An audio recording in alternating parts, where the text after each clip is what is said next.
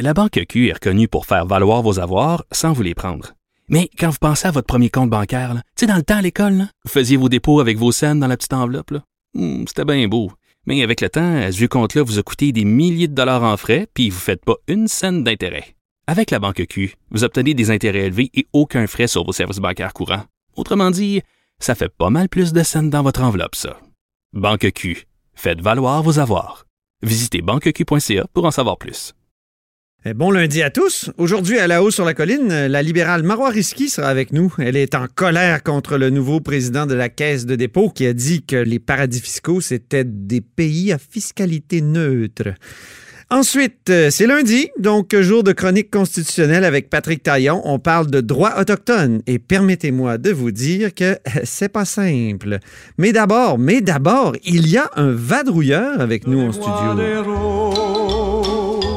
Mademoiselle, car j'ai rendez-vous, c'est très important. Bonjour Patrick Belrose. Antoine. correspondant parlementaire à l'Assemblée nationale pour le Journal de Québec et le Journal de Montréal.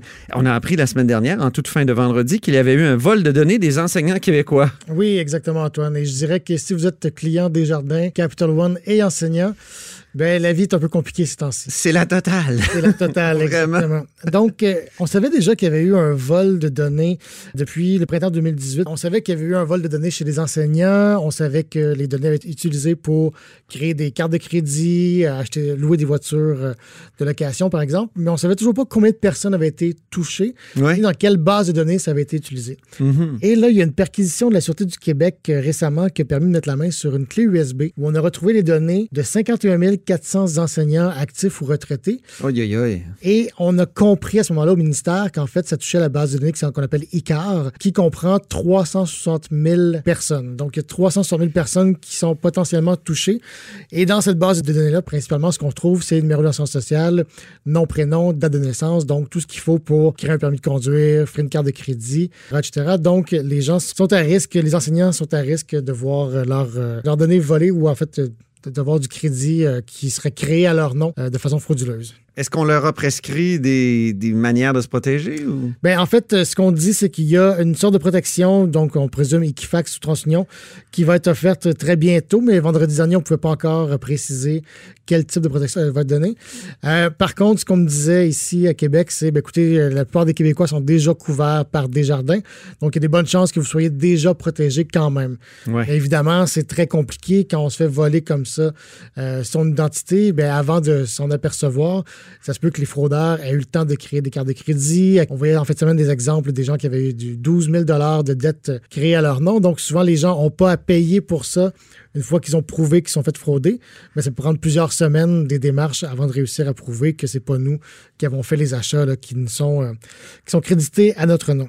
Les oppositions euh, disent souvent, quand on voit des cas comme ceux-là, que ça pourrait être encore pire parce qu'on compte déplacer nos données sur des serveurs privés. Mais là, c'est un serveur public, je veux dire, c'était le gouvernement du Québec. C'était un serveur public. Qu'est-ce qu'on explique en fait, c'est que c'est une OBNL qui euh, chapeautait ces serveurs-là pour les commissions scolaires. Donc, c'était pas nécessairement dans le giron du ministère de l'Éducation.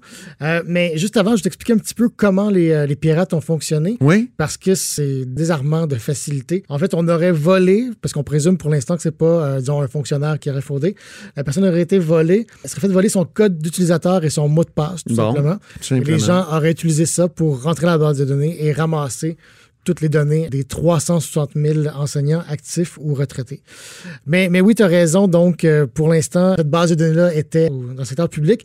Ça va rester dans le secteur public. Donc, je parlais que Ricard tantôt, ce qu'il expliquait, dans le fond, c'est Ah que... oui, le ministre de la Transformation informatique, Eh, numérique. Numérique, exactement. Ce qu'il expliquait, c'est qu'on va rapatrier en fait 570 sites où on stocke des bases de données pour les garder dans seulement trois sites qui vont être supervisés par euh, le nouvel Institut de technologie de Québec, donc l'ITQ. Et ce que M. Kerr disait, il disait, écoutez, il n'y aura jamais de risque zéro. c'est bien évident que c'est une nouvelle ère dans laquelle on entre et qu'il y a toujours un risque de faire, de faire voler des données, comme n'importe quelle banque est à risque de se faire voler son argent. Mais en créant l'ITHQ, ce qu'on espère faire, c'est en fait créer une expertise pour s'assurer justement que ce ne soit pas comme une petite OBNL avec des gens qui font ça avec euh, un peu moins d'expertise. Donc, on, on dit, ben, grâce à ce nouvel organisme-là, on va être mieux à même de protéger les données.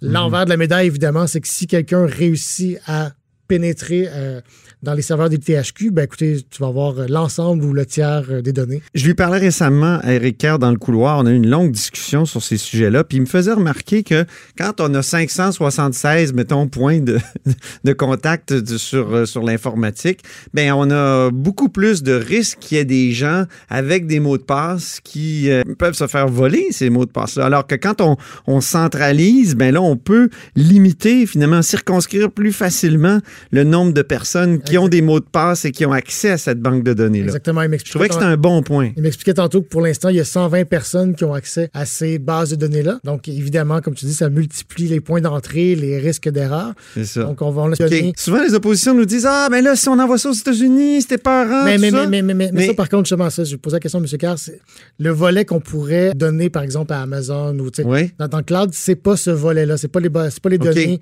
gouvernementales. C'est d'autres données, disons, moins à risque. N'empêche que c'est toujours des personnes mal intentionnées, malicieuses qui font ça. C'est souvent pas lié au lieu où se trouve la donnée.